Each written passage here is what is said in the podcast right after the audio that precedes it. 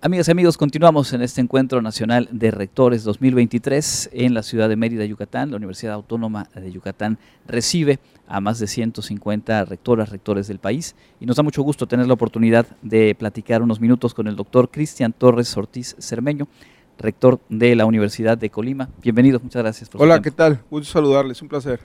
Bueno, pues un espacio y un diálogo de estas dimensiones no es tan frecuente de ver, pero es resultado de que existe el diálogo y el interés por compartir experiencias.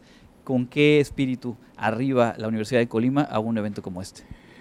Sí, un, común denominador de este encuentro nacional de rectores ha sido hablar de la cooperación.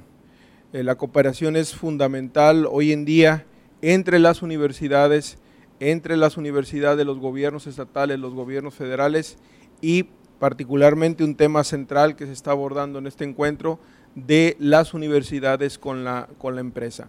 Entonces el, tema de colaboración parece es un común denominador que nos está haciendo coincidir, está generando esta gran convocatoria en la Universidad Autónoma de, Yucatán y eh, se retoman eh, los acuerdos, las conclusiones del encuentro de Valencia que se realizó hace algunos meses, eh, al, evento al cual no todos pudimos asistir y, y, eso motiva en alto porcentaje que se organice esta reunión que es muy importante para las universidades públicas y privadas de nuestro país.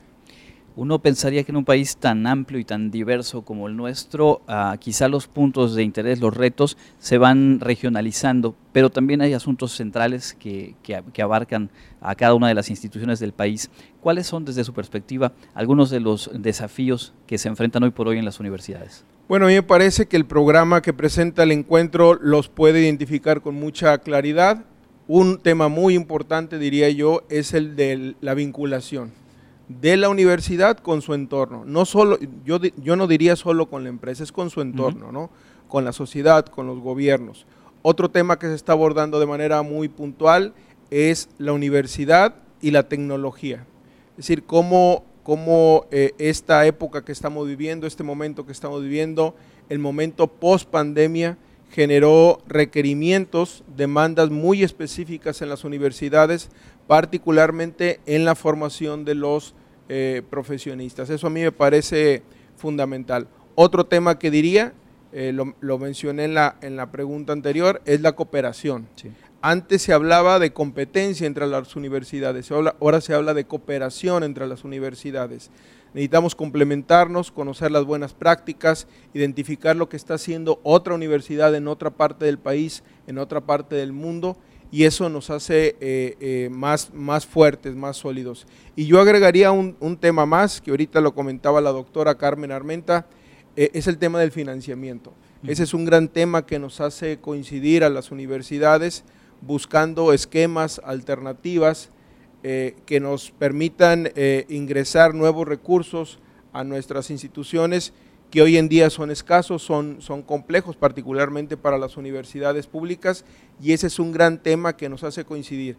Indudablemente que eh, en un país tan grande, tan diverso como el nuestro, hay necesidades regionales, hay circunstancias regionales.